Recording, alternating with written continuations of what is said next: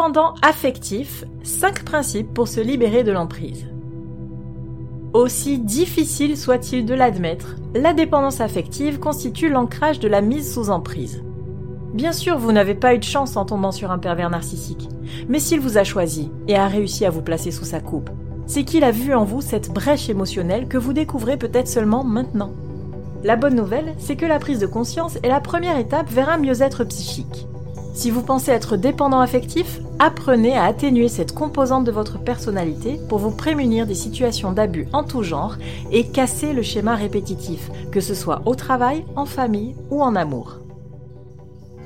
Cette réflexion est tirée d'un article du site internet www.pervers-narcissique.com dirigé par Pascal Cauder, psychanalyste et psychologue clinicien, co-auteur de l'ouvrage de référence la manipulation affective dans le couple, faire face à un pervers narcissique. Depuis plus de 30 ans, Pascal Couder et son équipe de thérapeutes spécialistes des questions autour de la manipulation sentimentale prennent en charge les victimes de PN francophones partout dans le monde grâce à la vidéoconsultation. Rendez-vous sur pervers-narcissique.com pour accéder gratuitement à une multitude de ressources précieuses.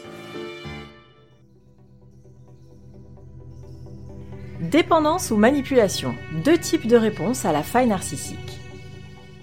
Comme dans tout duo, aussi malsain soit-il, il y a un point commun qui réunit la paire. Entre un PN et une personne dépendante affective ou codépendante, le point de ralliement se situe dans la petite enfance. La faille narcissique est un accident de parcours survenu à une étape clé du développement psychique, probablement avant l'âge de 3 ans. Humiliation, violence physique ou psychologique, sentiment d'insécurité ou d'inconsidération ont mené le jeune être en devenir à se sentir mal aimé. Cette plaie, portée à son amour-propre, est restée béante et a fait l'objet d'adaptations intrapersonnelles pour être masquée ou soulagée, à défaut d'être guérie. Dans le cas du manipulateur émotionnel, il a comblé son manque de confiance en lui par l'excès inverse, une grandiloquence débordante. Celle-ci le pousse à se placer au-dessus des autres et à se prouver perpétuellement à lui-même qu'il vaut bien mieux que la masse, notamment en écrasant quiconque menacerait cet égocentrisme extraverti.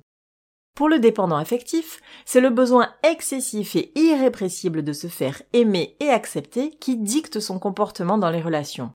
Il doit coûte que coûte se montrer irréprochable, attentionné, empathique, conciliant, dévoué et arrangeant pour s'épargner de vivre son pire cauchemar, l'abandon. Ainsi, pour ne pas être rejeté, il s'oublie et place l'autre au centre de ses préoccupations.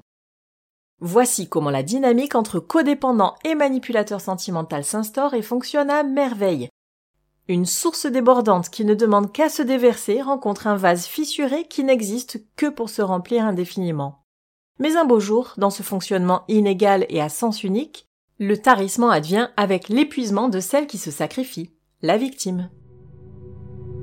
Comment sortir de l'emprise quand on est dépendant affectif en 5 points? Avant d'en arriver à des extrémités, la proie du PN trouve sa planche de salut dans la prise de conscience de la toxicité de la relation. Pour cela, il faut réussir l'exercice délicat pour les personnes dépendantes affectives de recentrer l'attention sur soi, tout en sachant se protéger de l'influence extérieure néfaste. 1. Identifier la dynamique relationnelle malsaine entre dépendant affectif et manipulateur sentimental. En schématisant, les étapes préalables généralement observées vers un affranchissement du lien d'emprise sont les suivantes. D'abord, le constat d'un profond mal-être. Anxiété, dépression, isolement, insécurité, perte d'autonomie, financière, organisationnelle, décisionnelle, etc. Ensuite vient la reconnaissance des dysfonctionnements de la relation. Violence physique ou psychologique, mauvaise répartition des tâches, infantilisation, dénigrement, etc. Enfin, survient la remise en question personnelle avec des interrogations telles que pourquoi accepter tout ça? Qu'ai-je fait de mal? Est-ce moi le bourreau sentimental? Par exemple. Sous l'effet du gaslighting orchestré par le PN, cette prise de conscience s'opère souvent accompagnée d'un état de confusion générale et pénible à supporter. Mais il faut tenir bon et se dire que la lumière va bientôt percer. Toutefois, il est tout autant utile, si ce n'est encore plus bénéfique, de savoir observer ses propres comportements inadaptés et dictés par l'angoisse, plutôt que de se focaliser sur ceux du manipulateur. Veillez cependant à ne pas tomber dans la culpabilisation, aussi tentante que contre-productive. 2. Tenir un journal de bord factuel de la relation toxique. Pour appuyer ces réflexions éprouvantes en les dépouillant de l'affect qui pourrait en perturber l'analyse objective, rien ne vaut d'écrire. Coucher sur papier les choses qui ont marqué l'esprit permet d'y revenir plus tard la tête froide, en contournant la propension naturelle du dépendant affectif à supporter l'insupportable, notamment en minimisant les faits. De plus, cela peut être un support de choix pour relater précisément les événements, dans un cadre thérapeutique ou même juridique si la situation s'impose. Par contre, il faut impérativement garder ce journal secret et en sécurité pour que le PN n'y ait pas accès. Il n'y a pas plus menteur et de mauvaise foi qu'un manipulateur, et lui donner l'occasion de s'expliquer sur ce qui met en alerte sa victime ne ferait qu'amener encore plus de troubles et de mal-être chez elle. 3. Pratiquer l'autosuggestion revalorisante pour mettre un terme à la dépendance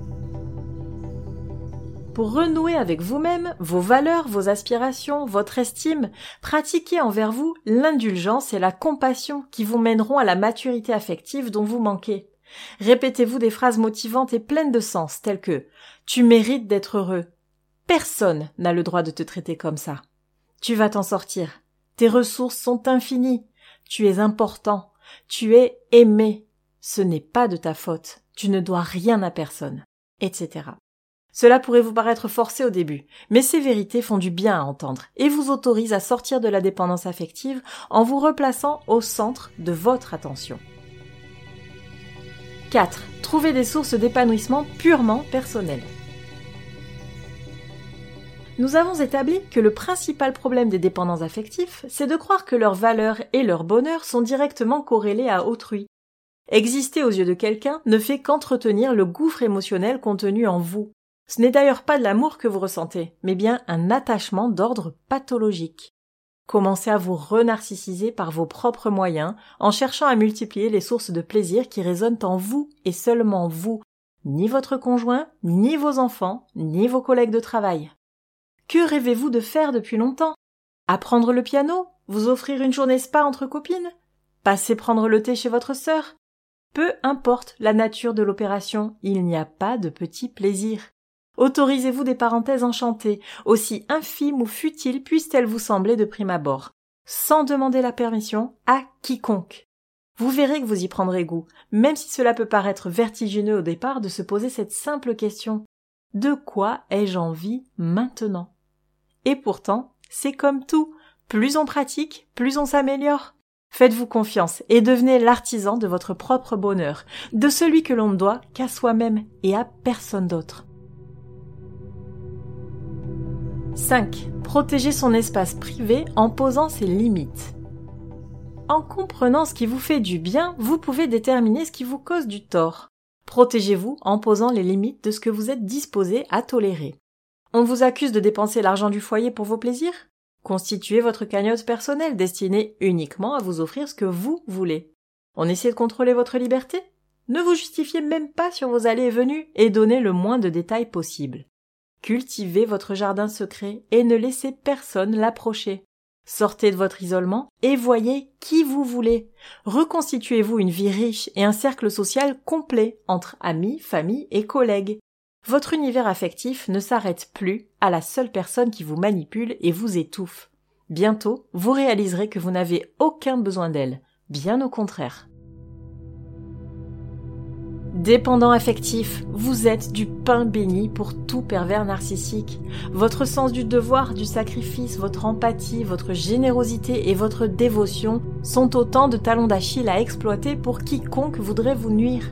Ces qualités apparentes, lorsqu'elles sont excessives et s'expriment au détriment de votre bonheur, sont des tares apprenez à vous placer au centre de vos préoccupations et vous verrez que peu à peu, votre équilibre, votre joie de vivre et vos garde-fous ne pourront plus être menacés et vous serez enfin libéré de toute forme d'emprise émotionnelle due à la codépendance.